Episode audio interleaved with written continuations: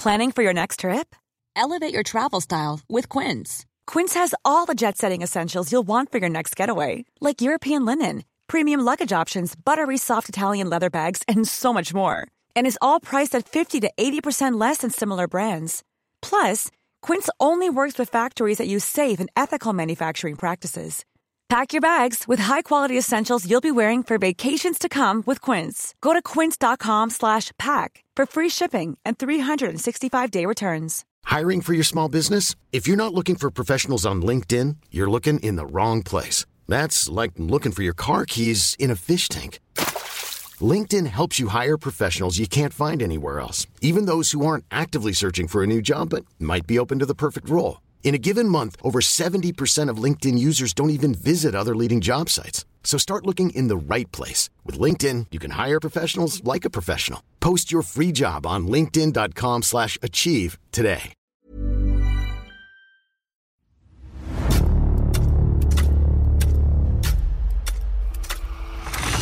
La nota roja en la prensa. Acontecimientos que conmocionaron a la sociedad. Esto es... Archivos secretos de la policía.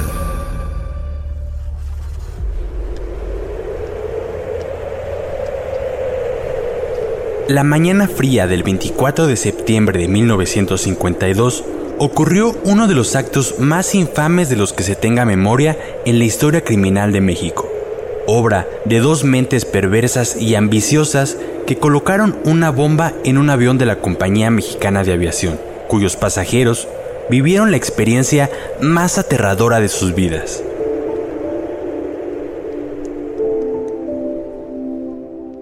Aquí les contaremos cómo ocurrieron aquellos hechos que conmocionaron no solo a México, sino a todo el mundo, por la naturaleza infame con la que fueron llevados a cabo. Esta es la historia de Paco Sierra y los dinamiteros.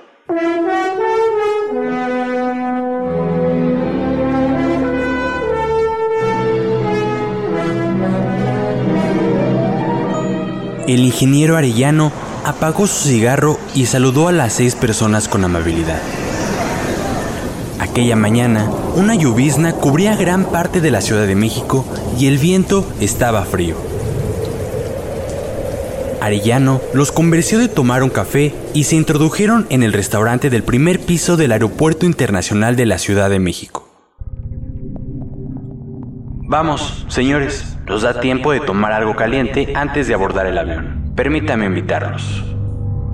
Emilio Arellano procuraba vestir siempre muy elegante. Era alto, huesudo, de nariz grande y mandíbula prominente. Y eso sí, su mayor virtud era poseer una gran labia.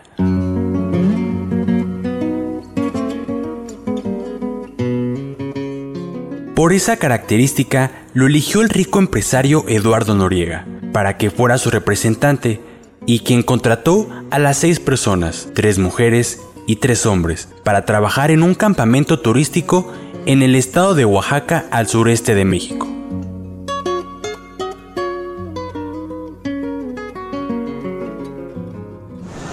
Entregó los boletos de avión, unos sobres con dinero y pulseras de oro para las tres mujeres y esclavas para los tres hombres. Mientras tanto, el Servicio Meteorológico Nacional pronosticaba más lluvia para el resto del día y fuertes rachas de viento, así que recomendó a los pilotos extremar precauciones. En los tableros del aeropuerto se anunciaba que el vuelo con destino a Oaxaca, Ixtepec, con matrícula XA-GUJ, se retrasaría algunos minutos, debido a las condiciones adversas del clima. En aquel avión viajaban 20 personas, 11 turistas extranjeros, quienes estaban en México para visitar las zonas arqueológicas. Los otros seis se trataba de Esther Magallanes, Juan Vargas, Yolanda Flores y sus padres Jesús y Carmen Castillo, además de Ramón Arellano, tío de Emilio. Es decir, las seis personas contratadas supuestamente por el empresario Eduardo Noriega. En la tripulación estaban el piloto Carlos Rodríguez, el copiloto Agustín Jurado y la aeromoza Lilia Torres. El reloj Marcó las 6.40 horas. El ingeniero Arellano se despidió de las seis personas, dio un fuerte abrazo a cada uno de ellos y les recordó, pronto los alcanzaré en la ciudad de Oaxaca. Las tres mujeres y los tres hombres tomaron sus maletas y abordaron el vuelo de Mexicana de Aviación.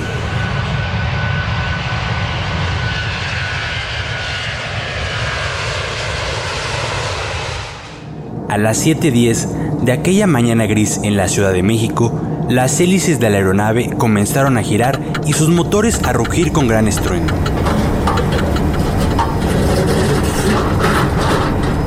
En un parpadeo, el avión ya sobrevolaba a las alturas. La aeronave atravesaba tempestades del espacio aéreo y era sacudida por las fuertes turbulencias. No obstante, para un piloto experimentado como Carlos Rodríguez, quien formó parte del heroico Escuadrón 201 durante la Segunda Guerra Mundial, aquello no representaba ningún riesgo ni le causaba asombro.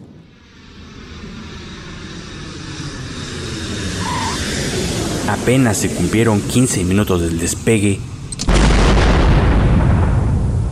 un tremendo estallido sacudió de forma violenta el avión. Esto provocó incertidumbre, angustia y miedo en los pasajeros, quienes no entendían lo que pasaba. Pronto, el interior de la aeronave se llenó de humo. La sobrecargo avisó al piloto de una explosión en el compartimento de equipajes, en la zona delantera del avión, en la sección que separa la cabina con el resto de los pasajeros. El viento avivó las llamas, devorando maletas. El fuego adquiría más altura y los pasajeros se convencieron de que iban a morir. Con su voz dulce, la azafata trató de calmarlos. No se asusten, señores. Solo se registró una pequeña explosión, pero el avión podrá continuar su vuelo. El estallido provocó un gran boquete en la parte delantera de la aeronave, por el cual se colaban ráfagas peligrosas de viento que corrían hacia la cabina. Estas destrozaron varios instrumentos de comunicación. La radio se averió, los controles fallaron ante las manos del piloto, quien trataba de sostenerlos mientras las llamas cobraban más fuerza. No obstante, el piloto Carlos Rodríguez trató de conservar la sangre fría. A su mente llegaron los recuerdos cuando participó en la Segunda Guerra y se envalentonó. Entonces se afianzó con ambas manos al timón, dispuesto a salvar a toda la tripulación y a los viajeros.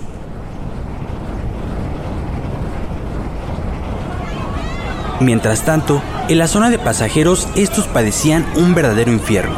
Varios gritaban e imploraban al cielo no morir. Algunos se tiraron al piso a rezar, mientras otros intentaron romper las ventanas de la aeronave, pues preferían lanzarse al vacío que perecer consumidos por las llamas. El copiloto trataba de tapar el boquete con lo que podía, para impedir que el fuego y el viento ingresaran a la cabina e hiciera más compleja la labor del piloto. Después de varios minutos de maniobras, el experimentado Carlos Rodríguez encontró un resquicio para salir de las nubes grises. Se enfocó en conducir el avión a la base militar aérea de Santa Lucía, lugar más cercano y propicio para aterrizar. En breve, el piloto con temple de piedra condujo el avión hacia una de las pistas y pasando algunos apuros más, logró aterrizar.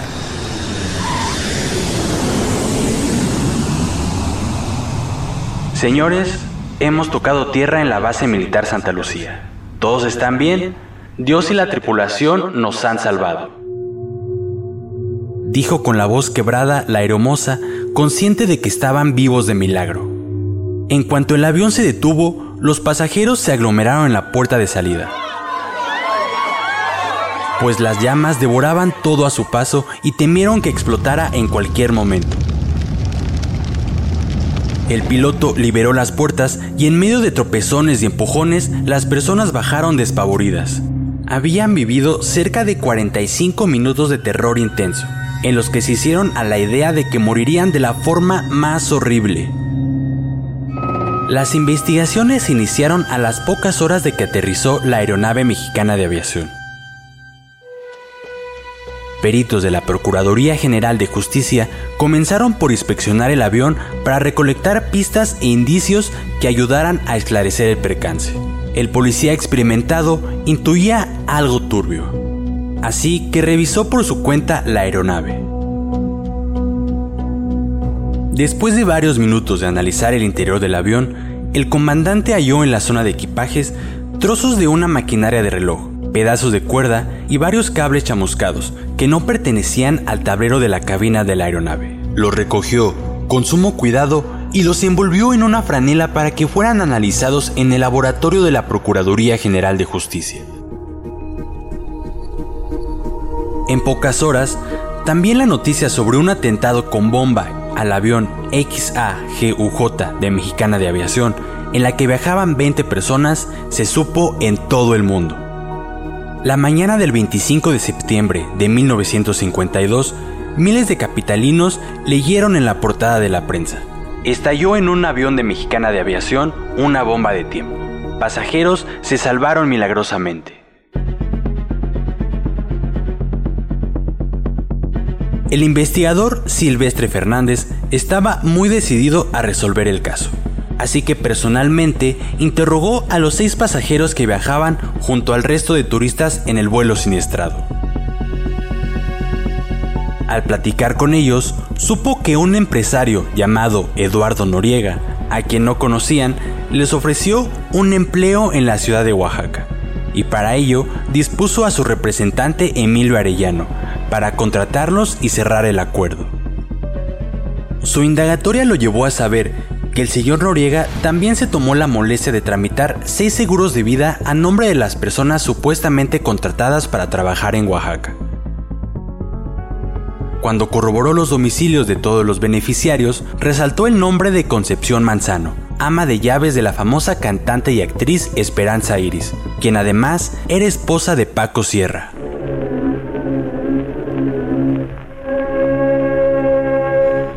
Los interrogados también coincidieron en que cinco de ellos habían trabajado para el cantante de ópera Paco Sierra, que lo recomendó con el empresario Eduardo Noriega. Así que el investigador Fernández ya no tuvo dudas. Aquel estallido en el avión no fue un accidente ni obra de la casualidad, sino de una mente perversa. El siguiente paso que dio el comandante Fernández fue interrogar al cantante de ópera Paco Sierra. Dos días después del percance, una orden judicial obligó a Paco Sierra a presentarse en la delegación para declarar ante el juez. Durante el interrogatorio, el cantante negó ser afecto a las apuestas y mucho menos aceptó estar colmado de deudas. Cuando se le pidió explicación del por qué Concepción Manzano era una de las beneficiarias de la póliza de seguro de Esther Magallanes, una de las mujeres contratadas para trabajar en Oaxaca, se puso muy nervioso y no dio respuesta alguna, por lo que fue detenido. En esos momentos, la policía estaba tras el rastro de Emilio Arellano, quien era buscado por todo el país e incluso en el extranjero, además de que las autoridades ofrecieron una recompensa de 10 mil pesos por su captura. La mañana del 29 de septiembre, la policía judicial recibió una llamada inesperada. Se trataba de Emilio Arellano, quien se inculpó y pidió que fueran por él. Horas más tarde, lo arrestaron en su domicilio ubicado en Avenida Revolución y José Morán, por los rumbos de Tacubaya en la Ciudad de México. Esa misma tarde fue detenida también Concepción Manzano la ama de llaves de la cantante Esperanza Iris y de quien se decía era amante de Paco Sierra. Los detenidos rindieron su declaración ante el Ministerio Público. Manuel Rosales, quien los acusó formalmente de homicidio múltiple en grado de tentativa, lesiones, ataque a las vías de comunicación, daño en propiedad ajena internacional y tentativa de fraude, delitos por los cuales alcanzarían penas de 30 años de cárcel cada uno. Por la noche, Paco Sierra y Emilio Arellano fueron recluidos en la prisión preventiva de Lecumberri. La sentencia a Paco Sierra se redujo debido a buen comportamiento en prisión, así que después de 18 años de reclusión obtuvo su libertad. Emilio Arellano salió por los mismos motivos unos años después. Ambos hombres estaban en la última etapa de sus vidas. El atentado al avión XA-GUJ de Mexicana de Aviación se recuerda más por sus artífices perversos que por otra situación. Sin embargo, poco o nada se sabe sobre la tripulación heroica que salvó a los 17 pasajeros que iban a bordo.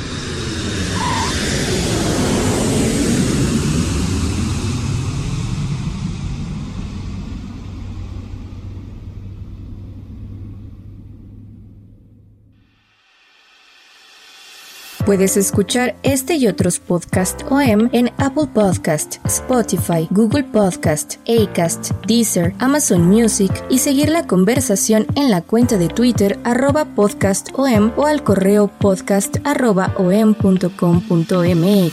Esta es una producción de la prensa y el Sol de San Luis para Organización Editorial Mexicana.